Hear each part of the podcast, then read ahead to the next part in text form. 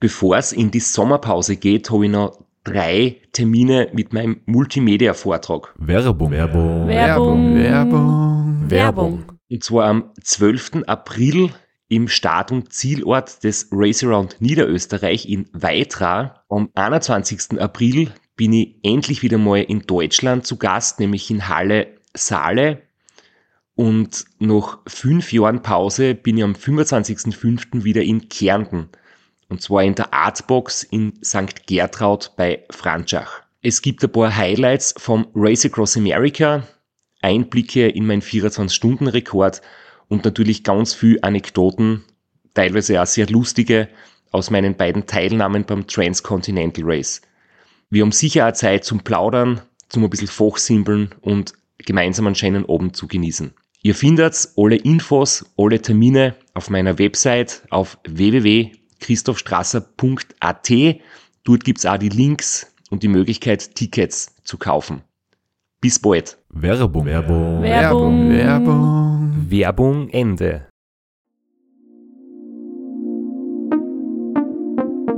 Podcastwerkstatt. Herzlich willkommen bei Sitzfleisch. dem Tennis-Podcast.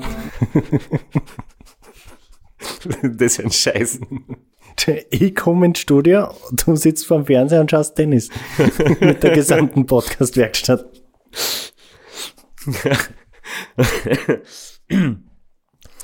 äh, Mit Christoph Strasser und Florian Kraschitzer.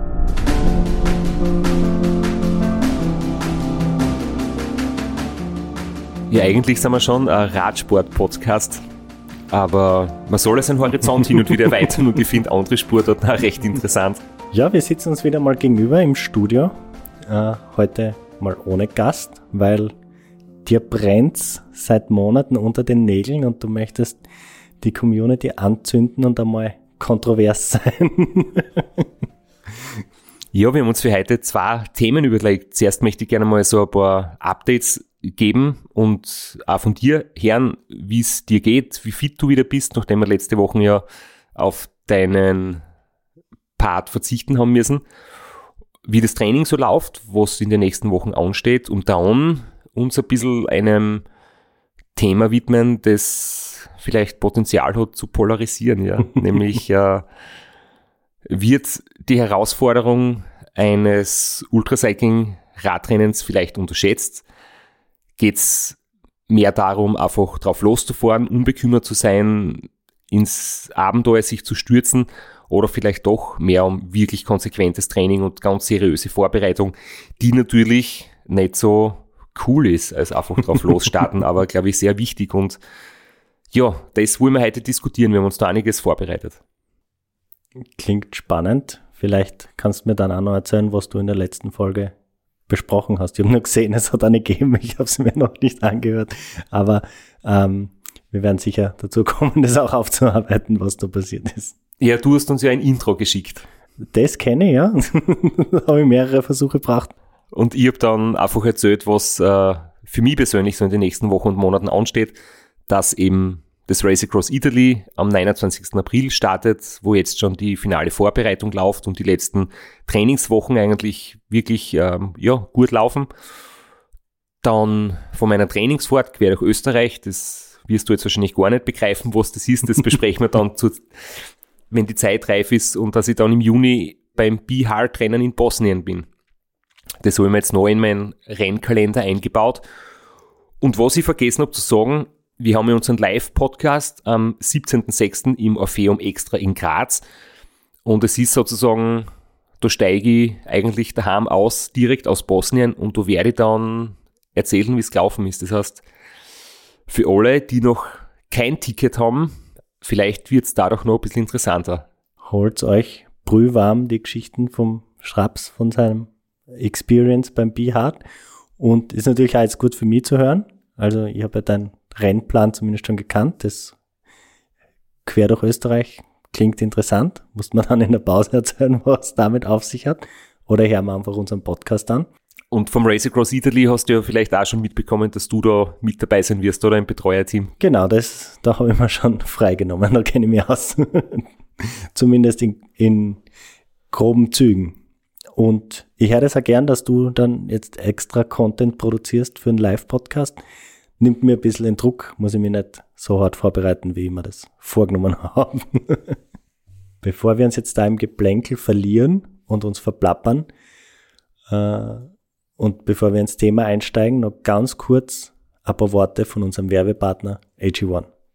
Du hast gesagt, du bist schon voll in den letzten Zügen deiner Vorbereitung. Es ist nicht mehr lang bis zum Race Across Italy.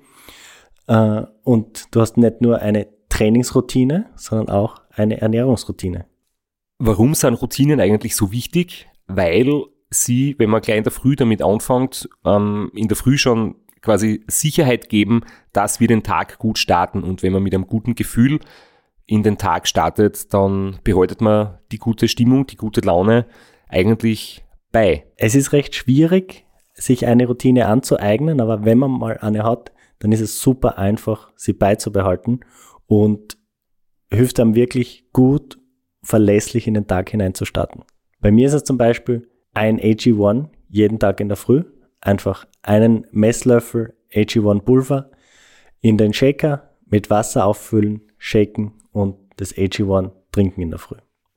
Ich habe mich oft gefragt, warum das eigentlich so wichtig ist, dass man sich Routinen aneignet oder so ein Morgenritual ausführt.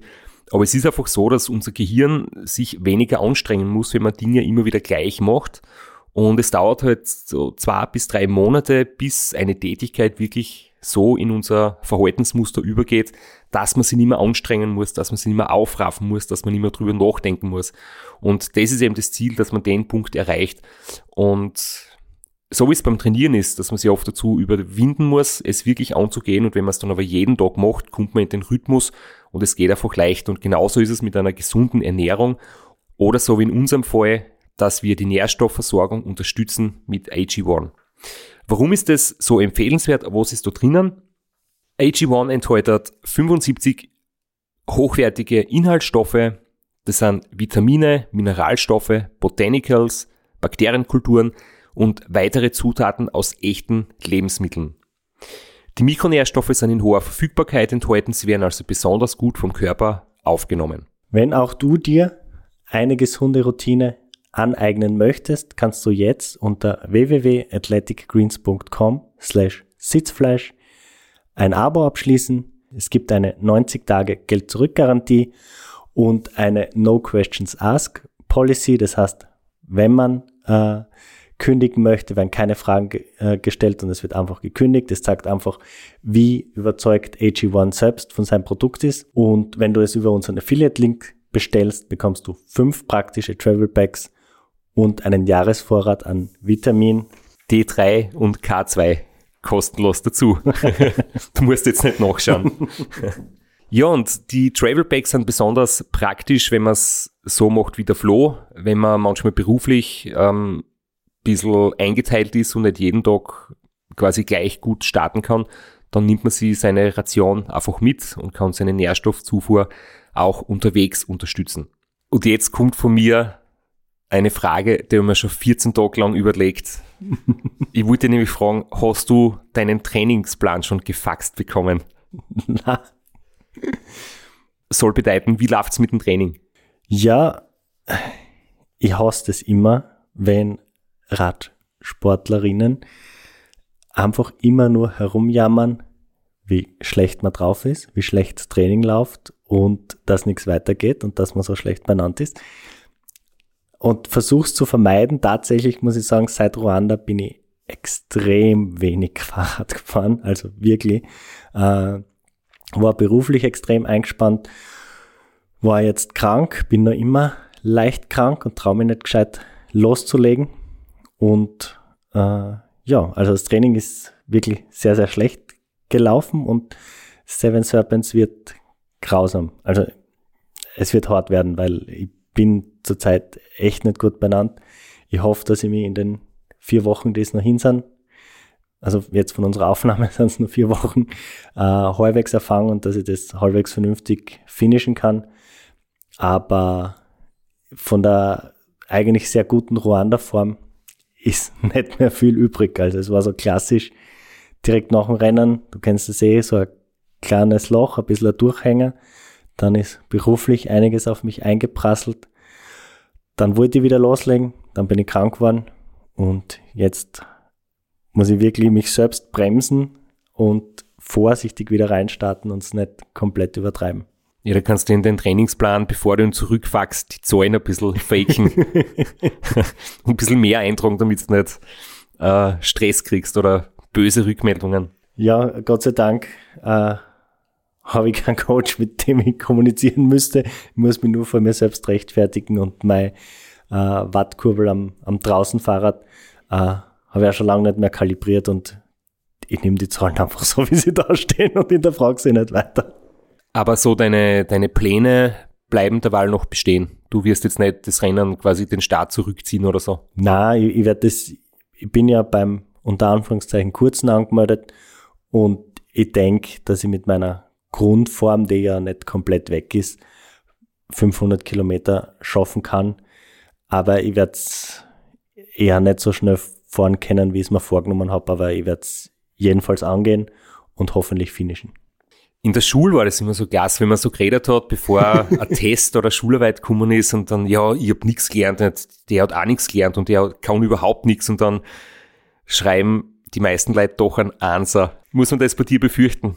Uh, ich hoffe, nachdem ich das nie mache und einer Schule nie gemacht habe, uh, kann man mir diesmal tatsächlich glauben. Es kann schon sein, dass das gut geht. Vielleicht habe ich einfach jetzt zehn Wochen Pause gebraucht. Vielleicht war das, was mein Körper gebraucht hat und ich komme voll stark zurück. Aber so die allgemeine akzeptierte Trainingswissenschaft wird das anders sehen, glaube ich. Ja, ich fühle mich momentan auch nicht wirklich ganz auf der Höhe, aber das hat einen ganz anderen Grund, weil ich einfach heute schon äh, sechs Stunden und fast 3000 Höhenmeter gefahren bin und ich bin echt froh, dass wir da jetzt im Studio unsere Hocker und Sessel haben und nicht mehr stehen, so wie früher, weil mir tun einfach die Viers von der heutigen Ausfahrt ziemlich weh. Aber ich muss sagen, ich bin echt wieder richtig, richtig gut in Schuss gekommen in die letzten Wochen. Da muss ich mich auch wirklich nochmal bedanken beim Max Kinselbauer, der hat es geschafft, dass ich mit meiner, ich sage auch, desolaten Form, die ich im Herbst dann gehabt habe, nach dem Transcontinental Race, ähm, da hat mir das Training ja überhaupt keinen Spaß gemacht, da bin ich nicht wirklich gut reingekommen. Da war ziemlich viel Überwindung dabei, aber jetzt die letzten Wochen geht's wieder richtig gut dahin. Und ich habe wieder mein Leistungslevel eigentlich wie die letzten Jahre. Und der Max ist auch sehr zufrieden. Und wir haben jetzt ein paar, ja, neue, also nicht neue Trainingsmethoden, aber wieder ein paar Dinge umgestellt, die ich in der Form auch noch nicht gemacht habe. Ich habe zum Beispiel letzte Wochen mit der Ernährung herum experimentiert. Das heißt, ich habe zum Beispiel immer zwei Trainingseinheiten hintereinander gehabt. Die erste war mit einem guten Frühstück mit gefüllten Kohlenhydratspeichern in die Einheit zu starten. Dann harte Intervalle inklusive All-Out-Intervalle, um wirklich die Kohlenhydratspeicher zu leeren. Dann am Abend Low Carb essen oder überhaupt keine Kohlenhydrate. Das heißt, man hat dann einen ziemlichen Hunger, ziemlich schwache Viers, geht ins Bett.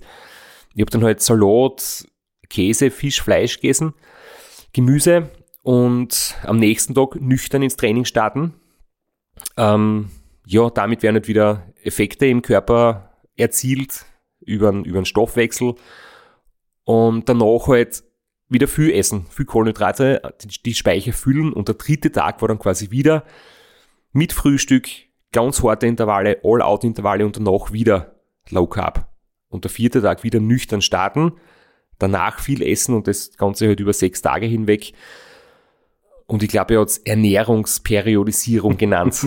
Nachdem ich jetzt nicht der Sportwissenschaftler bin, sondern nur der Athlet, habe ich nicht ganz genau das Konzept dahinter verinnerlicht, was jetzt da wirklich mit mir passiert. Aber es, ich muss sagen, jetzt ein paar Tage war ich dann ziemlich müde, aber jetzt kommt die Form richtig gut und ich glaube, jetzt bin ich dann echt fit für das erste große Rennen. Ja, ich bin gespannt, ob's, ob's was braucht hat. Ich war noch nie in Italien dabei.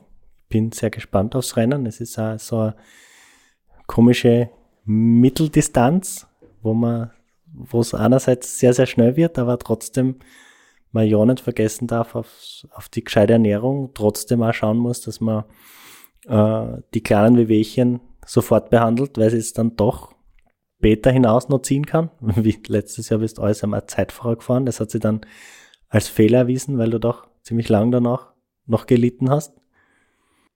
Ja, da bin ich, glaube ich, erst die letzten drei Stunden umgestiegen vom Zeitfahrer aufs Rennrad, weil die Berge nicht so steil sind, dass ich nicht mit meinem Mono-Kettenblatt, da habe ich ein 50er Kettenblatt vorne montiert gehabt, nicht alles fahren hätte können.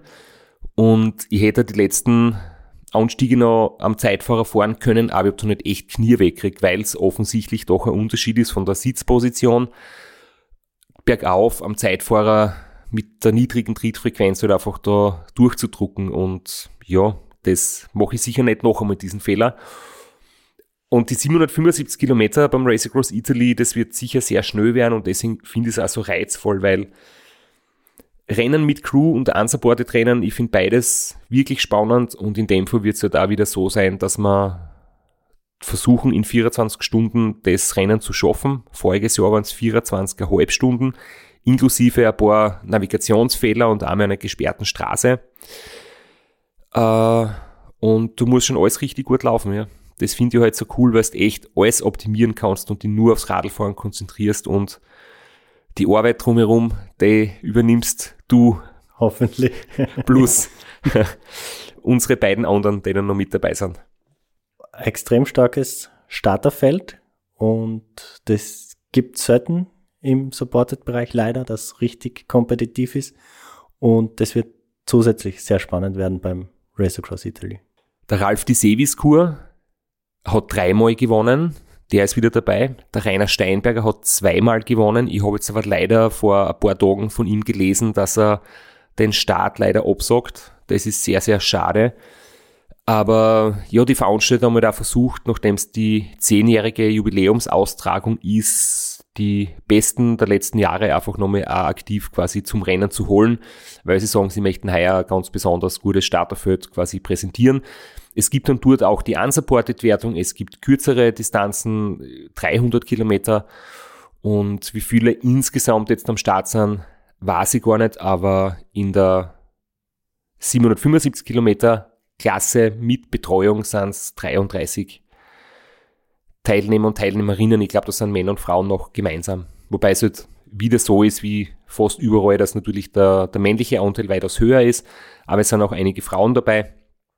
Und wir werden dann in den nächsten Episoden darüber berichten. Weshalb es nächste Woche wahrscheinlich keine Episode geben wird. Äh, dafür danach wieder geballte Ladung mit hoffentlich O-Tönen vom Race Across Italy. Sollten wir uns jetzt dem schwierigen Thema widmen? Schwierig nur für die, ich habe nichts zu verlieren. Außer meine 1000 Instagram-Follower. Du bist da exponierter, du musst, äh, du musst dein Thema einmal vorbereiten. Also mir persönlich kommt es vor, ich habe mir das als unter Anführungszeichen Dilemma notiert. Natürlich sieht jeder, wenn man auf Social Media durchschaut, was gerade so abgeht, andere Dinge, weil jeder hat irgendwie andere Interessen, andere Seiten, andere Personen, denen er folgt und wird da wahrscheinlich dann unterschiedliche Sachen angezeigt bekommen. Wir kennen das alle, das nennt sich Algorithmus. Aber auch wenn man Podcasts sucht, wenn man Magazine liest, mir kommt vor, dass ernsthaftes Training momentan nicht wirklich so beliebt ist, dass es vielleicht auch nicht so cool wirkt. Man kann es weniger klass ähm, ja, posten auf Social Media. Natürlich auf Strava werden andere Dinge ähm, kommuniziert oder veröffentlicht, aber generell wirkt es halt so, dass momentan einfach das drauf losfahren unbekümmert ein bisschen sehr glorifiziert wird. Und wir wollen einfach heute darüber reden, ob man das vielleicht nicht ein bisschen kritisch auch sehen sollte, weil ein mehrtägiges Ultraradrennen ist einfach eine sehr, sehr große Belastung für den Körper. Und die kann man gut verkraften, wenn man körperlich eine richtig gute Basis hat. Aber wenn man sich halt übernimmt und nicht gut vorbereitet ist, kann das körperlich durchaus ähm, gröbere oder langfristigere Probleme verursachen. Und wir wollen einfach drüber reden, dass man die Dinge nicht unterschätzen soll, auch wenn es gerade sehr im Trend ist, unbekümmert ohne was zu verlieren, drauf losstarten zu wollen. Werbung. Werbung. Werbung. Werbung. Werbung. Flo, bist du auch schon so aufgeregt, wenn du an den April denkst? Jedenfalls, äh, wenn du das gleiche meinst wie ich, dann bin ich schon sehr voller freudiger Erwartung. Voriges Jahr haben wir erstmals einen Live-Podcast gehabt und weil das einfach so ein super schöner Abend war, werden wir das wiederholen. Und zwar dieses Mal im Zuge des Neusiedlersee Radmarathons in Mörbisch. Ja, und zwar werden wir uns am Freitag, dem 19.04. im Strandhaus Mörbisch die Ehre geben und mit einem unglaublichen Überraschungsgast äh, einen Live-Podcast aufnehmen. Also allein schon wegen dem Gast bin ich so nervös. Ich hoffe, dass du nicht dich ins Publikum setzt äh, und zuhören willst, aber ich muss sagen, der, der Gast ist wirklich grandios und ich würde sagen, wir huchen einfach einmal, was er zu dem Ganzen sagt. Hallo, Johnny Hoogland hier. Heute stehe ich natürlich wieder am Start beim Neusiedlersee Radmarathon. Immer ein Highlight des Jahres. Nebenbei bin ich auch live beim Podcast beim Neusiedler Radmarathon. Es wird mich natürlich riesig freuen, wenn ihr live dabei seid und dass wir vielleicht kurz über ein paar Höhepunkte aus meiner Karriere reden können. Sehen wir uns dann? Wer die legendäre Stimme noch nicht erkannt hat, das war Johnny Hogerland, legendärer Fahrradprofi und Pensionsbetreiber in Kärnten. Ja, und noch unter anderem dreimaliger Teilnahme oder Finish bei der Tour de France, jetzt auch im, in der Radmarathon-Szene sehr erfolgreich und sehr umtriebig. Und ja, wir freuen uns sehr, dass wir mit ihm äh, den Abend gestalten können. Und natürlich haben wir auch was zu gewinnen. Und zwar gibt es für zwei Personen jeweils ein Ticket und einen Startplatz für entweder Zeitfahren oder Radmarathon. Zeitfahren ist am Samstag, Radmarathon am Sonntag. Das heißt, es sind zwei Tickets, zwei Startplätze und gewinnen tun die, die folgende Frage richtig beantworten. Wie viele Tage ist Johnny Hogerland bei der Tour de France 2011 im rot-weiß gepunkteten Bergtrikot unterwegs gewesen? Schickt uns eine E-Mail an sitzfleisch.christophstrasser.at. Wir freuen uns auf eure Teilnahme, wir freuen uns auf äh, den Live-Podcast im Strandhaus und vor allem auf unsere Teilnahme, weil wir beide haben auch eine Startnummer und werden Samstag beim Zeitfahren dabei sein. Ja, und werden uns wieder mal mit den Besten der Szene messen. Du wahrscheinlich ein bisschen kompetitiver als ich, aber ich freue mich immer wieder, wenn ich mir aufs Zeitfahrrad setzen kann. Heuer bin ich ohne Scheibe am Start, weil du meine Scheibe ja verkauft hast. Vielleicht können wir noch in der Leihgeschäft einfällen. Werbung. Werbung. Werbung. Werbung. Werbung Ende. Vielleicht hake ich da gleich ein. Also wenn du sagst unbekümmert, also Unbekümmertheit ist nie gut, äh, aber was du vielleicht ansprichst, ist äh, hartes, strukturiertes Training gibt keine Klicks. Und wenn man äh, sich umschaut auf Social Media, dann wirkt so, als würde keiner trainieren. Alle machen nur Social Rights und Coffee Rights und keiner trainiert, aber alle stellen sich bei solchen Rennen am Start. Ja, irgendwie wirkt es ein bisschen so, als ob gut aussehen und äh, ja, ein schönes Profil zu haben, dem stundenlangen Indoor-Training im Winter ein bisschen vorgezogen wird. Mir kommt da generell vor, und es ist ja absolut nichts Schlechtes, dass momentan einfach gerade das Thema Abenteuer am Rad und Entdeckungsreise und Bikepacking sehr viel beliebter ist als Leistungen, die am Radl erbracht werden oder als Ergebnisse. Da hat man manchmal sogar das Gefühl, dass man da irgendwie übermäßig ehrgeizig ist, dass das äh, gar nicht so wirklich äh, gewünscht ist oder dass das die Leute gar nicht so interessiert. Und das ist absolut okay. Ähm, Abenteuer mit dem Rad zu leben ist großartig. Und mir ist da letztens auch noch eingefallen, wie du gesagt hast, die Hintergründe. Ähm, wenn man sie historisch anschaut, wie diese zwei Sportarten quasi entstanden sind. Da hast du gesagt, und das war eine super Aussage, dass die Ultraradrennen mit Crew eher aus dem Leistungsgedanken kommen und die unsupported Rennen eher vom Lifestyle her. Und immer nur gedacht, man könnte das jetzt vielleicht falsch verstehen, dass man sagt, ähm, Lifestyle hast, weil es gut ausschaut. Aber ich denke, dass man es vielleicht anders formulieren kann, dass unsupported Rennen sind Bikepacking-Touren, das schon länger gegeben hat, das immer wieder gemacht worden ist. Und dann hat irgendjemand gesagt, okay, wie wäre es, wenn wir aus der Bikepacking-Tour einfach ein Rennen machen und das Ganze mit Startnummer und einer, einer finisher Zeit quasi ähm, ja, ein Endergebnis draufsetzen und eine Wertung draus machen. Und äh, die Rennen mit Crew, das waren im Prinzip Profi-Radrennen, wo man gesagt hat, hey, wir wollen einfach den gleichen Modus von dem Radlrennen nur länger, über mehrere Tage, über tausende Kilometer. Und so sind quasi diese beiden Spurtorten irgendwie entstanden. Und so. der große Strauß, den du da jetzt ausfechten willst, geht ja darum, dass du befürchtest, dass das unterschätzt wird, dass sich zu viele Leute wahrscheinlich blenden lassen vom Social Media Auftritt und sich denken, da kann ich mir einfach am Start stellen, ohne viel Training, vielleicht mit gar keinem Training, vielleicht äh, einfach so, ohne das groß äh, zu planen.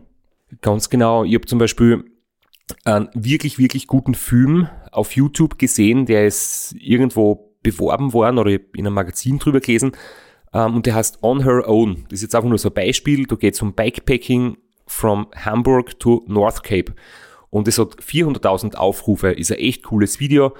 Da ist eine Frau 100 Kilometer am Tag gefahren und einfach drauf losgefahren. Die hat gesagt, okay, sie startet jetzt in dieses Abenteuer und das war wirklich cool und im Gegensatz dazu ist das Video von mir, wo ich über 1000 Kilometer in 24 Stunden gefahren bin, das hat 15.000 Aufrufe. Das heißt, das hat wesentlich weniger Menschen angesprochen.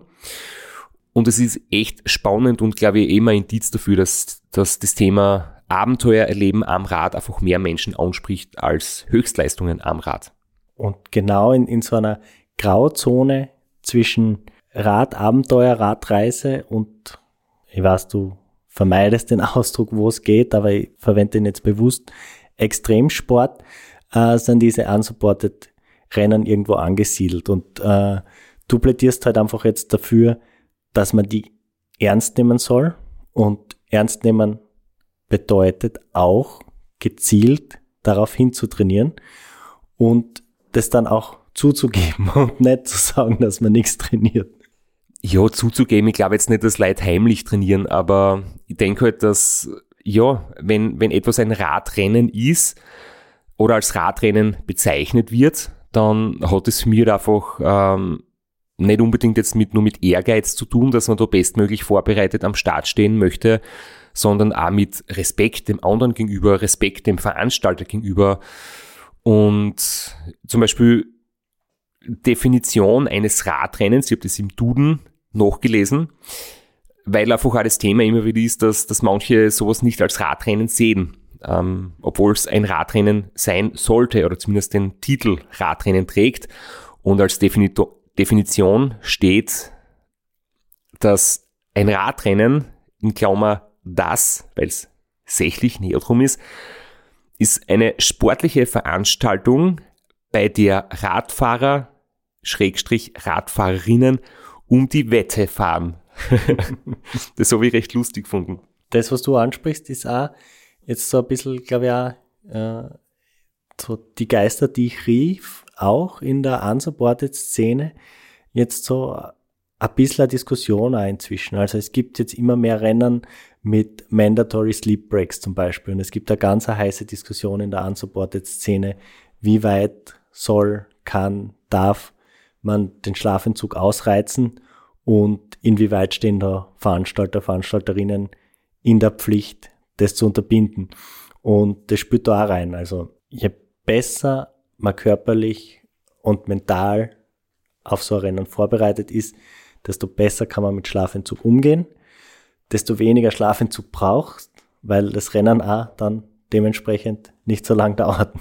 Ja, und irgendwie finde ich es immer wieder lustig, beziehungsweise tu immer ein bisschen schwer mit dem Verständnis, und das will ich jetzt auch nicht schlecht machen, aber ich denke mal, wenn ich Abenteuerfahrt machen möchte, ähm, dann brauche ich eigentlich gar nicht das Rennen, sondern dann kann ich einfach außerhalb eines Rennens wirklich sagen, ich bock meine Taschen, ich überlege mir eine schöne Route oder ich fahre die Route eines anderen Rennens nach, ohne Stress, ohne Zeitlimit, ohne Druck, dass ich eine gewisse Distanz pro Tag fahren muss und dann brauche ich auch kein Nenngeld zahlen und bin völlig stressfrei unterwegs. Aber wenn ich immer denke, ich möchte ein Rennen mitfahren und ich melde mich dort an, dann möchte ich schon in einem körperlichen Zustand dort sein, dass ich auch, ja, solide unterwegs bin und, und recht flott unterwegs bin. Und ich finde es manchmal schon sehr ähm, schwer nachzuvollziehen, mit welcher, in welchem Zustand sie Leute an den Start stellen, die wirklich wenig trainiert haben und wirklich nicht hundertprozentig fit sind und einfach nicht viele Kilometer pro Tag schaffen. Das finde ich echt, äh, ja, spannend, was da die Erwartungshaltung ist von den Einzelnen. Wir haben uns jetzt ähm, drei Persönlichkeiten herausgepickt, die wir irgendwie stellvertretend, äh, da haben wir nochmal kurz präsentieren wollen oder auf die wir kurz eingehen wollen. Eigentlich sind es vier, äh, nicht nur drei. Ähm, jedenfalls Robert Müller. Wir haben ihn jetzt gerade wieder zu Besuch gehabt und es ist immer unglaublich, welche Geschichten er erzählt, wie er ja, die, die ärgsten Probleme löst. Es wirkt dann oft so lustig und unterhaltsam, wie er seine Rennen gestaltet. Man darf aber nicht vergessen, der Mann fährt jedes Jahr 35.000 Kilometer trainieren. Der fährt seit 25 Jahren Rennen. Der ist zwei Drittel seines Lebens Radlrennfahrer und das ist halt einfach seine Basis. Und damit gelingt es ihm halt, dass er trotzdem, dass er zwölf Stunden vorm Start quasi, wo er sein Radl hingemacht hat mit einer gebrochenen Gabel im letzten Moment ein Mietradl ausborgt, das ihm nicht passt, trotzdem gut fährt, dass er stundenlang nichts zu essen hat, mit einem kompletten Hungerast in einer Holzhütte schlaft und am nächsten Tag wieder fit ist. Da wird jeder andere wahrscheinlich nimmer aufkommen oder das Rennen nicht fortsetzen können. Bei ihm geht es, weil er halt sein Leben lang eigentlich Radlrennfahrer ist und man darf jetzt nicht glauben, dass das für andere Leute auch so geht. Der zweite ist der, was mir gegenüber sitzt, der Flo Kraschitzer, weil wir haben letztens auch geredet, auch wenn der, du erzählst. Der steht nicht auf deiner Liste, jetzt schau ich Nein, blöd. das sage ich jetzt spontan. ähm, weil du hast letztens auch erzählt, dass du unterm Strich im Jahr einige hunderte Stunden trainierst. Und das auch schon über viele Jahre hinweg. Und du machst auch gerne ein bisschen Understatement, aber es ist nicht so, dass du nur so wie jetzt in den letzten Wochen äh, wenig zum Fahren kommst. Ja, ich habe es ja im, im Eingangsstatement kurz gesagt, ich glaube schon, dass ich eine okay Basis habe für das, was ich vor und das, was meine Ziele sind. Man muss dann auch schon immer äh, äh, so realistisch zu sich selbst sein und seine Ziele realistisch einschätzen. Also ich weiß, dass ich durch äh, die letzten Jahre, wo ich also immer zwischen 400 und 500 Stunden pro Jahr trainiert habe, oder zumindest am Rad gesessen bin, wenn es jetzt nicht immer super gezieltes Training war. Also ich weiß, dass ich 500 Kilometer in der Karenzzeit vom Seven Serpents, die werde ich, ich möchte jetzt nicht sagen immer schaffen, aber wenn ich gesund bin äh, und auf der Basis Aufbau, die ich habe, dann werde ich das schaffen. Und es ist jetzt nicht so, dass ich mich äh, komplett untrainiert und nur äh, zur Gaude an den Start stelle und 500 Trainingsstunden pro Jahr sind nicht wenig. Ja, also ich, ich habe ja immer am Ende des Jahres habe ich immer zwei Excel-Tabellen neben mir stehen und das ist meine Arbeitszeit und meine Trainingszeit und die stehen schon in einem krassen Missverhältnis. also es ist schon, es ist nur ein Drittel meiner Arbeitszeit, aber das muss man halt, arbeiten macht halt, wenn man 40 Stunden arbeitet, recht viel Zeit aus seines Lebens äh, dann muss man das noch zusätzlich unterbringen und dann muss man halt auch immer die Abwägung machen, ist mir das, das auch wert äh, im Vergleich zu meinem Privat- und Familienleben. Das ist sowieso klar, das finde ich ja im, im Gegenteil manchmal auch ein bisschen befremdlich, wenn Leute sagen, sie haben einen Job, wo sie 40 Stunden arbeiten, plus äh, drei Kinder, plus äh, dann noch 20 Stunden Training pro Woche wo man denkt, das ist von den Prioritäten her schon sehr krass. Aber das muss natürlich jeder für sich selbst wissen. Man soll ja einfach ein gutes Gleichgewicht finden, weil sonst sind wir wieder in einem Bereich, wo man sagt, es ist dann schwierig, dass man auch mental vielleicht fit bleibt, wenn man sie permanent unter Druck setzt, weil Training kann nur dann wirklich gut funktionieren, wenn man sich das Umfeld auch dementsprechend aufbaut, dass man, dass man genug Zeit hat, dass man nicht zusätzlich Stress verursacht, weil dann haut es auch mit der Regeneration und definitiv mit der Leistung auch nicht hin. Ich habe mir dann auch noch aufgeschrieben, die Fiona Kolbinger, die ist für mich ein Phänomen. Sie ist beim Transcontinental Race Erste gewesen vor der ähm, Corona-Pause und jetzt im letzten Jahr war sie Siebte. Beide Male grandiose Leistungen. Und ich habe jetzt leider von ihr kein persönliches Statement zu dem Thema, aber ich habe von ihr schon einige Podcasts gehört, wo sie zu Gast war und habe mir das einfach ja als erstaunlich in meinem Kopf abgespeichert, dass sie mit wirklich am Trainingsumfang, der jetzt nicht enorm ist, solche Bombenleistungen sagt. Äh, sie geht im Winter sehr viel laufen und beginnt dann eigentlich im Frühling erst mit den vielen Radkilometern und kommt jetzt am Ende des Jahres nicht auf äh, wahnsinnig hohe Kilometeranzahl, aber sie macht es offensichtlich so effizient und so clever, dass sie trotzdem ein irrsinnig gutes Leistungsvermögen hat, zusätzlich zu allen Dingen, die bei unsupported Trainern eine Rolle spielen. Äh, mentale Stärke, Umgang mit Krisen, Improvisieren unterwegs, also wirklich grandios. Nur, ich denke, sie ist da wirklich eine Ausnahmeathletin und ich glaube nicht, dass man von ihr ableiten kann, dass man, wenn man es gleich macht wie sie, auch die gleichen Ergebnisse haben kann. Also so großartig ihre Leistungen sind und so großartig ihre Ergebnisse sind und wie sie das alles macht. Ich denke, man darf wirklich nicht davon ausgehen, dass das, dass das zu kopieren ist. Also wahrscheinlich werden der Großteil der Leute mehr Trainings brauchen als sie. Da kommen dann sicher auch, ja, Veranlagung dazu, genetische Voraussetzungen, Talent. Also sie macht wirklich das Beste aus ihren Voraussetzungen, aber wahrscheinlich werden es mit den gleichen Trainingskilometern bei vielen anderen wesentlich weniger gute Ergebnisse sein.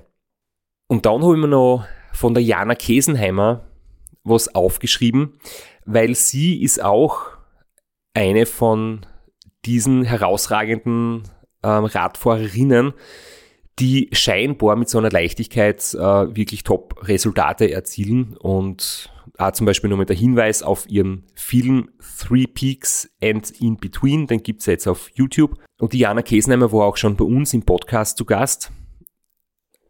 Und ich habe sie gefragt, was sie von dem Thema heute hat, wie sie das Ganze sieht.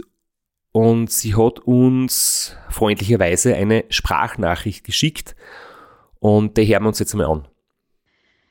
Hey, Straps und Flo, mal wieder ähm, super wichtiges Thema, was ihr da ansprecht. Ähm, und natürlich freue ich mich, meinen Senf dazugeben zu dürfen. ähm, ich habe das Gefühl, dass das bei mir insbesondere noch viel mehr der Fall ist, dass die Leute ähm, so den Eindruck haben, dass es sehr einfach ist und natürlich auch mit sehr viel Spaß verbunden ist und dass man so ein Ultrarennen ähm, einfach bestreiten kann. Ähm, ich glaube, das liegt daran, dass ich halt irgendwie eine kleine blonde Frau bin. ähm, und ich glaube, dass deshalb vielleicht viele Leute das ein bisschen unterschätzen. Ähm, also ohne jetzt ähm, jemand zu nahe treten zu wollen. Und es ist natürlich auch schön, wenn es nach Leichtigkeit aussieht, aber wir wissen alle, dass es äh, diese Ultrarennen nicht immer ähm, nur Spaß machen und dass das alles andere ist als ein Spaziergang. Und ich sag zwar immer, dass ich nicht trainiere. Ähm, das stimmt natürlich irgendwie auch im Moment, aber ich habe eine Vergangenheit, wo ich mal eine Zeit lang nach Plan trainiert habe, also mit einem Powermeter, mit Pulsgurt, ähm, mit Intervalleinheiten und allem, was dazugehört. Ähm, und habe ja dann erst nach meinem Unfall quasi ähm, mich darauf besinnt, einfach lange zum Spaß Radfahren zu gehen. Ähm, trotzdem habe ich natürlich so eine gewisse ja, ich glaube, einfach eine gute Körperkenntnis, dadurch, dass ich lange nach Plan trainiert habe und ähm, versuche schon so eine gewisse Variabilität in meinen Fahrten zu haben. Das heißt, ich bereite mich natürlich auf diese Rennen vor. Ähm, ist mir auch irgendwie wichtig, das klarzustellen, dass ich das nicht aus dem Stand fahre. Ist ja irgendwie ähm, eigentlich logisch. Ähm, freut mich natürlich, wenn es nach Leichtigkeit aussieht, aber äh, natürlich steckt da auch eine Vergangenheit dahinter, irgendwie, dass ich seit Kindesjahren unfassbar viel Ausdauersport mache, weil meine Eltern genauso Ausdauersport begeistert sind, das irgendwie immer normal war. Dann habe ich sehr früh Marathon gerannt, dann Triathlon, dann eben diese Radmarathons und so bin ich dann zum Ultra gerutscht. Ähm, genau, aber da steckt natürlich irgendwie ja einige Jahre ähm, Ausdauersport dahinter und ich habe das alles nicht aus dem Stand gemacht und freue mich, dass ich mich natürlich trotzdem weiterentwickeln kann, jetzt auch von Jahr zu Jahr in den Rennen, ähm, obwohl ich eigentlich eher so nach Gefühl trainiere und da irgendwie versuche, Intensitäten zu variieren, aber ähm, genau, ich sage immer, ich trainiere nicht. ähm, Genau, danke, dass ihr das Thema anschneidet. Vielleicht ähm, habe ich irgendwas gesagt, was für euch jetzt äh, sinnvoll und wertvoll ist und freue mich auf eure Folge wie immer. Bis dann. Ah, liebe Grüße aus der Toskana, wo ich gerade ähm, trockene, sonnige Trainingskilometer sammeln kann. Apropos Training. da hake ich gleich ein, falls jemand an dem zweifelt, was sie sagt, kann ich nur empfehlen, ihren Strava-Account anzuschauen und äh, wenn die Jana sagt, sie trainiert nicht, dann meint sie, sie hat keinen Trainingsplan und keinen Trainer, mit dem sie sich wöchentlich abspricht, so wie du. Aber sie sitzt extrem viel am Rad. Und das ist natürlich auch Training.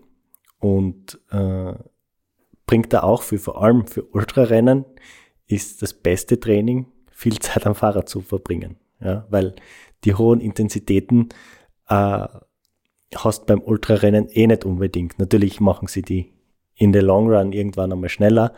Aber prinzipiell, das hast ja du lange praktiziert, bevor du einen Trainer gehabt hast, einfach sehr, sehr viel Zeit am Fahrrad zu verbringen. Hast du jetzt schon gesagt, dass man auf Strava ihre Fahrten genau sieht? Ich habe zumindest Strava erwähnt, ja.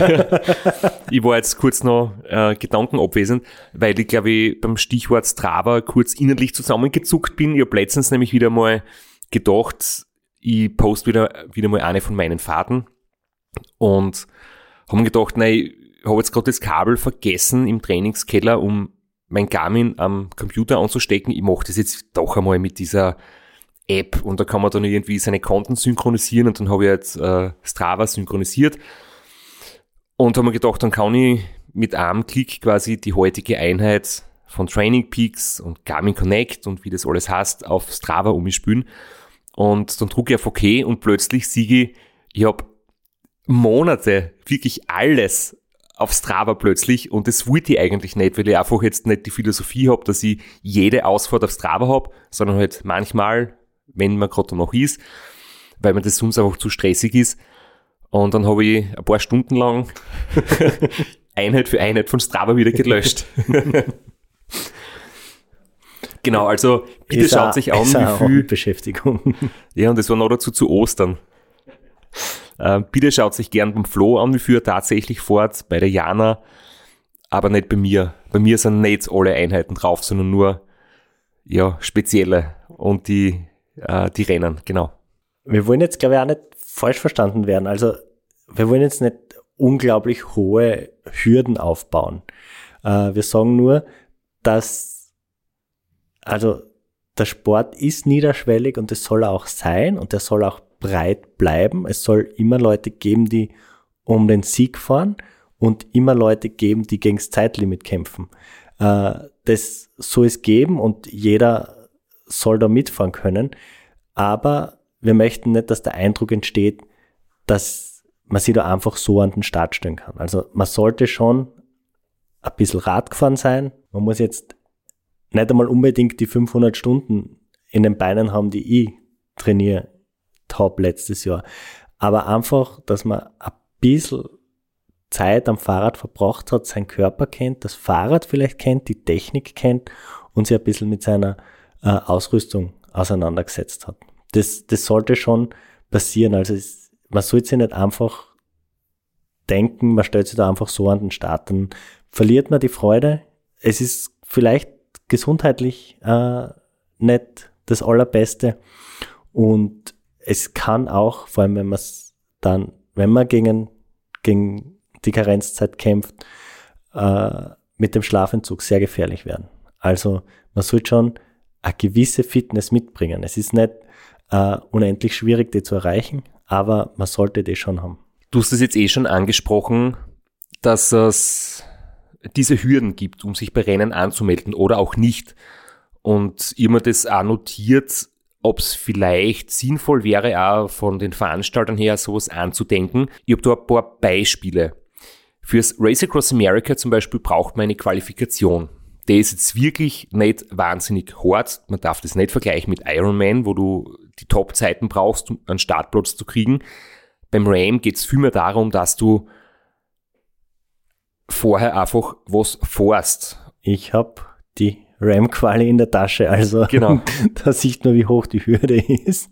Die äh, sportliche Hürde für die Quali ist nicht so hoch wie die finanzielle. Hast du das Race Round Niederösterreich Genau. Ja. gemacht?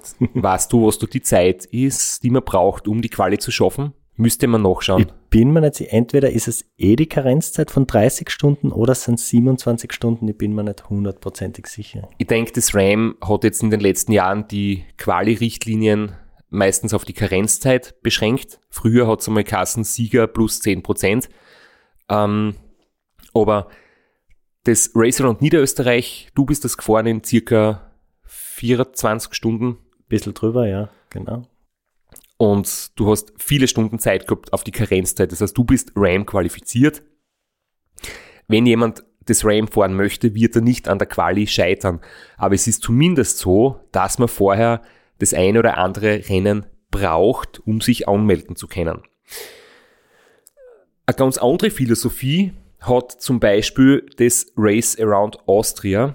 Und ich habe dazu vom Michi Nussbaumer, vom Organisator, ein Zitat rausgesucht. Und zwar ist es das Buch vom David Misch, das nennt sich Intensität, wo er mit unterschiedlichen Extremsportlern über ihre Motivation spricht und auch mit Veranstaltern, wie zum Beispiel mit dem Michi Nussbaumer.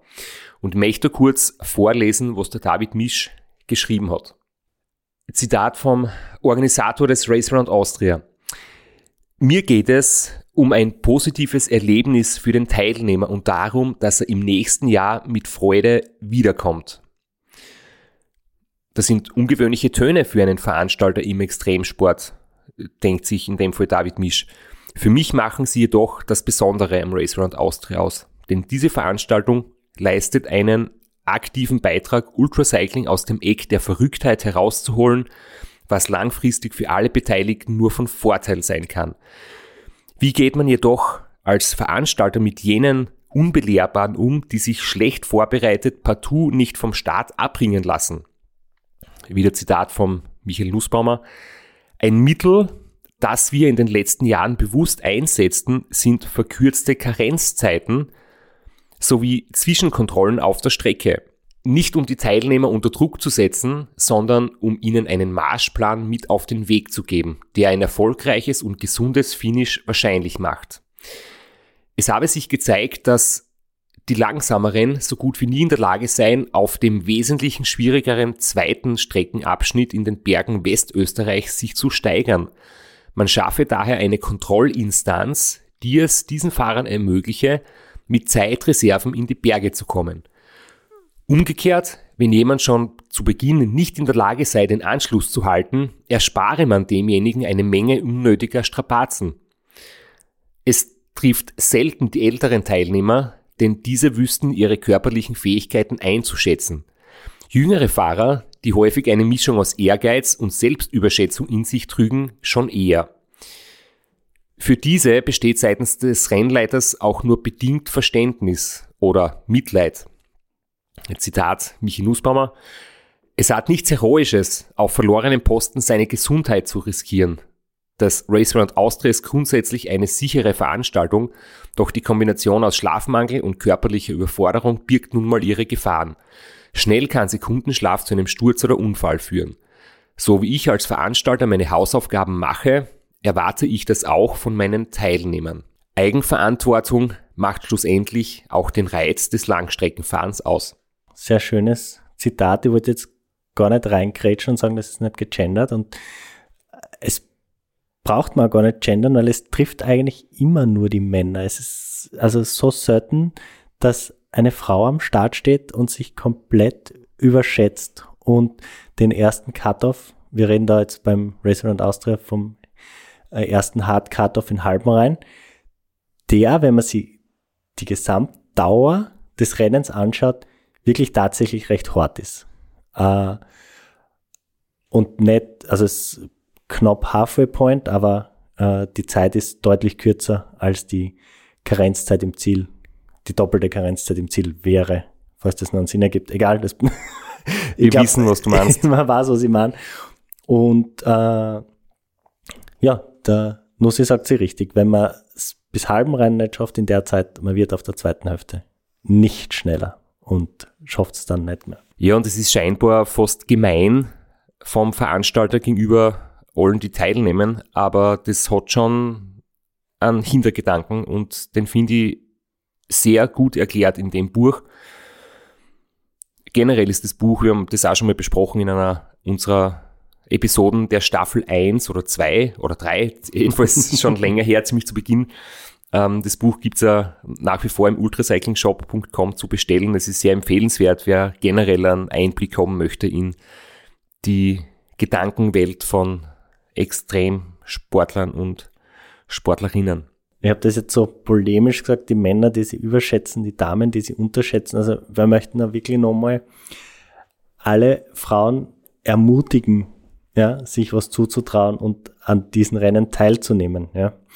Also wenn man Radsporterfahrung hat oder Lauferfahrung oder aus irgendeinem Ausdauersport kommt und wenn man ein bisschen Zeit am Rad verbracht hat, habt keine Scheu, meldet euch an, fahrt's mit. Das ist nicht, was wir sagen, aber unterschätzt das nicht und äh, bereitet euch drauf vor auch und stellt euch nicht einfach an den Start. Du hast vorher schon gesagt, es gibt jetzt Rennveranstalter, die ähm, verpflichtend Pausen oder Schlafzeiten einführen. Das sind zwar sehr wenige, das widerspricht ein bisschen so der Grundphilosophie, wo man sagt, selbst einteilen, freie Gestaltung seiner Strategie. Ähm, ich bin jetzt auch nicht dafür, dass man verpflichtend Pausen vorschreibt, aber es ist okay, dass es manche Veranstalter so versuchen. Aber eben diese Idee mit Qualifikation oder sehr strenge Karenzzeiten, ich finde, das ist doch auch eine Möglichkeit, die es bereits gibt, die ja, die Teilnehmer vielleicht vor falscher Einschätzung dann doch irgendwie schützen oder vor unvorbereiteter Teilnahme. Frage ist, ob es noch andere Ideen gäbe. Wir sind nicht Veranstalter, aber ich denke mal, es könnte vielleicht auch verschiedene Wertungen geben bei den großen Rennen. Ähm, die, die Rennkategorie und die Abenteuerkategorie zum Beispiel ist jetzt nur so, so ein Gedanke, wird sie wahrscheinlich schwer umsetzen lassen. Generell finde ich zum Beispiel beim Transcontinental, ähm, es melden sich viel mehr an, als dann teilnehmen dürfen. Ungefähr ein Drittel aller Interessenten kriegen dann tatsächlich einen Startplatz. Und dazu gibt es keine transparenten Kriterien, sondern da wird dann irgendwie ja, von der Rennleitung irgendwie entschieden und entweder kriegt man einen Startplatz oder nicht. Das zum Beispiel finde ich auch nicht ganz glücklich, weil man sonst einfach wüsste, wenn man zum Beispiel auf vergangene Resultate schaut, dann hat man sowas wie eine Motivation, dass man wirklich in einem sehr guten Zustand sich nur anmeldet. Ähm, aber wie gesagt, wir können dort nicht in die Karten blicken, wo ich auch nicht über Veranstalter jetzt ähm, Dinge sagen, wo wir keine gesicherten Infos haben. Aber generell denken wir, dass auch die Veranstalter ihren Teil dazu beitragen sollten. Aus meiner Sicht wird es auch, ähm, ich, ich denke, wenn man ein Rennen hat, das so beliebt ist, so legendär, so einen guten Ruf hat wie das Transconti und dann hat man so eine hohe Ausfallquote oder so eine große Gruppe, die wirklich ganz, ganz knapp gegen das Zeitlimit kämpft. Ähm, was zum Sport dazugehört, finde ich schon, und man das auch beibehalten sollte. Aber vielleicht würde das das Rennen auch ein bisschen aufwerten, wenn man jetzt A2 Quali-Rennen hätte, dann wüsste man zumindest, dass nur Leute am Start sind, die das auch sicher finishen können. Es müssen jetzt nicht ultra harte Aufnahmekriterien sein. Äh, und man kann ja trotzdem auch eine Quote machen äh, für ein Drittel schnelle, ein Drittel Mittelfeld, ein Drittel langsame, dass es fair bleibt. Aber dann hätte man einfach eine hohe Finisher-Quote, ja, wie man es auch beim Ra hat. Ich habe mir auch so die Grundfrage einmal gestellt, jetzt wird es fast ein bisschen philosophisch. Ähm, warum ist es eigentlich erstrebenswert, dass man etwas mit wenig Vorbereitungszeit oder wenig Trainingszeit schafft? Warum will man gern schnell und einfach eigentlich Erfolge einfahren? Ist das ein bisschen so der Zeitgeist? Was denkst du? Ich denke, ich kann nur für mich selber sprechen und ich fühle mich immer wieder dabei ertappt, wo ich mir denke, je mehr Zeit, je mehr Liebe ich investiere, umso größer ist dann die Enttäuschung, äh, wenn es dann nicht so klappt wie, wie vorgenommen. Und wenn ich äh, sage, nein, ich habe eh nicht gescheit trainiert und ich schaue mir das mal an und ich fahre mal und dann klappt es nicht, dann ist die Enttäuschung nicht so groß. ich kann nicht für, für andere sprechen. Ich ertappe mich selbst dabei oft bei dem Gedanken. Ich versuche das wegzuschieben, das zu überwinden und mir das dann auch einzugestehen, dass ich äh, enttäuscht bin, wenn es nicht klappt. Aber ähm, das ist eine mögliche Erklärung für mich. Aber wie ist es dann, wenn du das schaffst? Weil jetzt hast du gesagt, du schaffst es vielleicht nicht und du hast einmal viel investiert und einmal hast du es nur schnell probiert. Aber wenn es gelingt, ist es dann nicht schöner, du hast wirklich viel investiert, du hast viel trainiert, du hast Geld gespart, du hast vielleicht auf andere Sachen verzichtet, die da wichtig sind. Du hast echt irgendwie alles gegeben und es hat vielleicht jahrelang dauert, bis du an dem Punkt warst, dass du sagst, jetzt bin ich echt top drauf und jetzt bin ich in der Lage, dass ich da wirklich gut dabei bin. Ist dann nicht das Glücksgefühl eigentlich viel, viel größer, wenn du das dann schaffst, als wenn du spontan sagst, ich probiere es einmal und es ist gelungen und es war eh ganz cool? Jedenfalls. Also in so einer Lage, dass ich jahrelang asketisch gelebt habe, um dann was Großes zu erreichen, war ich noch nie, aber in Ansätzen, ich weiß, was du meinst, wenn man konzentriert äh, mit hohen zeitlichen und vielleicht sogar finanziellen Investitionen äh, am Ziel hinarbeitet und das dann erreicht, das ist unglaublich befriedigend. Im Gegenteil, wenn man ein Ziel so mitnimmt oder was erreicht, dann stellt sich hinterher die Frage, ja, was wäre gegangen, wenn? Und da gebe ich dir schon recht. Man kann sich auch mit einem, mit einem S-Werks Rennradl zum Beispiel vorstellen, wenn ich jetzt da, ja, arbeiten gehe und Projekte mache und mein Geld spare und wirklich lang brauche, bis ich in der Lage bin, dass ich mir ein gutes Radl kaufen kann. Ich würde jetzt nicht nur sagen, dass S-Works gute Radl sind, aber S-Works ist doch äh, ein sehr gutes Radl und wie auch alle anderen Hersteller mittlerweile in der Top-Kategorie halt auch nicht günstig. Das heißt, du musst sich schon äh, Geld auf Zeiten legen. Aber wenn man auf das hinsport und man kann sich dann das Radl leisten und man fährt damit, hat man sicher andere Freude und dann hat das Radl einen anderen Stöhnwert, als wenn es jetzt zu Ostern irgendwie als Geschenk irgendwie im Osternestel gelegen ist und man kriegt einfach eins geschenkt und plötzlich hat man ein S-Works und ja, dann fährt man damit, freut sich natürlich auch, aber es ist sicher nicht so ein großer Stellenwert dahinter. Kommt's da kommt raus, unsere protestantische Work Ethic anscheinend. Luxusprobleme und das, und das erzählt nur einer, der sein S-Works gesponsert kriegt. Der ne? noch nie dafür bezahlt. Aber, Aber nicht nichts dafür gearbeitet hat. genau, ich habe mit Schweiß und viel Einsatz mir einen Sponsoring-Vertrag quasi äh, geholt irgendwann einmal. Ja, ich hoffe, wir haben da äh, ein bisschen eine Diskussion angeregt, angestartet. Äh, die bösen E-Mails bitte an den Straps. Lasst mich da raus. Aber ich hoffe, wir haben das auch klar gemacht, dass wir da niemanden verurteilen, dass wir es nicht böse mahnen, sondern dass wir uns da einfach ganz, aber ganz grundsätzliche Überlegungen gemacht haben, die dir schon länger unter den Nägeln brennen. Und ja, ich hoffe, ihr habt es Freude gehabt mit unserer Diskussion. Schreibt uns eure Meinung. Wertschätzend bitte. Keine Hasskommentare. Du, ich habe noch kurze Gerüchteküche-Infos, bevor wir jetzt äh, zum Ende kommen.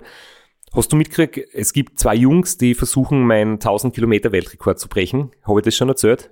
Nein, ich war ja, ich habe mir mal die letzte Folge nicht angehört. Nein, das, das habe ich schon vor ein paar Wochen einmal irgendwie bekommen. Einmal ist eine Instagram-Nachricht gekommen von einem Holländer, ein Niederländer, der hat mir geschrieben, ob ich ihm die Nummer, die Telefonnummer vom Flughafen Zeltweg geben kann, weil er möchte dort den 24-Stunden-Rekord fahren. Und dann habe ich ihm kurz geantwortet und wir haben ein bisschen hin und her geschrieben und ich habe auch gesagt, du, äh, also ich war wirklich nett und habe gesagt, hey, ich finde es voll super, dass es probiert und, und wünsche ihm alles Gute fürs Training und so. Aber ich habe gesagt, ich kann wirklich nicht die Telefonnummer vom Oberstleutnant vom Militärflughafen weitergeben. Das geht einfach nicht. Datenschutz, wie auch immer. Und außerdem wird es nicht funktionieren, weil ich hatte das riesengroße Glück, dass in der Zeit gerade Instandhaltungsarbeiten waren. Normalerweise kannst du auf einem Militärflughafen nicht Radl fahren. Ähm, da haben viele Dinge zusammengepasst und natürlich halt auch, dass ich aus Österreich bin und so. Ähm, aber es wird nicht funktionieren, dass er als Holländer dort anruft und sagt, ich komme bitte mit dem Radl und fahre im Kreis einen Tag lang. Und ich habe ja auch noch geschrieben, ich finde es eh spannend, dass heuer zwei das probieren und von beiden habe ich eigentlich noch nicht wirklich gehört, dass sie schon Rennen gewonnen hätten oder dass sie irgendwo schon auf sich aufmerksam gemacht hätten. Und dann hat er geantwortet, na eh nicht, er ist eh noch nicht wirklich Ultrarennen gefahren, er möchte es einfach einmal probieren. Und da haben wir gedacht, hey, voll super, dass es probiert wird. Es ist der Rekord sicher schwierig, aber doch zu knacken, definitiv. Ähm, aber ich glaube, einfach einmal probieren, ohne Ultrarennerfahrung, ich weiß nicht, ob das der richtige Weg ist und das passt irgendwie gerade so zum heutigen Thema, weil ich meine, ich habe doch neun RAM-Teilnahmen in die Viers gehabt und habe das auch mental schon richtig durchschaut gehabt, das Spielchen, was man braucht für 24 Stunden. Und bin ein paar Mal 24 Stunden WM im Einzelzeitfahren gefahren, 24 Stunden auf der Bahn und dann als, als, als quasi Sahnehäubchen habe ich die, die 1000 Kilometer geschafft. Und ich glaube, mit einfach einmal probieren, was geht. Mhm. Könnte sein, dass es schwierig wird, ja. Könnte aber sein, dass es gelingt. Ich will nicht im Vorfeld sagen, dass es nicht geht. Und der zweite ist ein Pole, der Damian. Ähm, auch von ihm ist so, dass sie jetzt, er hat schon 14 Stunden Rennen gewonnen, aber es ist ein bisschen schwierig, da Infos zu kriegen. Es war auf jeden Fall nicht so, dass große bekannte Rennen dabei waren. Ähm, aber es kann auch sein, dass es ihm gelingt und bin gespannt, was da an Neuigkeiten dann kommt im Sommer. Ja, ich auch. Wir werden das beobachten und euch auf dem Laufenden halten. Jetzt habe ich schon zweimal ausgeleitet und wollte die Folge beenden. Jetzt ist dann tatsächlich soweit. Jetzt sind wir fertig. Wir hören uns äh, am 28. Da sind wir zwar schon in Italien. Und ja, nächste Woche gibt's nichts. Also das bringt jetzt nichts, wenn ihr am Ende sagt, spart euch die Folge auf und herz die Hälfte jetzt und die andere Hälfte äh, nächste Woche. Dafür ist jetzt zu spät, aber äh, wir hören uns wieder. Bleibt uns gewogen. Danke. Nächste Woche steht viel Training an. Vor allem bei mir, Flo. Du musst schauen, dass du wieder gesund wirst und ein bisschen trainieren. Und bleibt stark, bleibt am Radl, bereitet euch richtig gut vor und fahrt alle Rennen, die euch interessieren. Das wäre unser großer Wunsch mit der heutigen Folge, aber unterschätzt nicht die körperliche Belastung.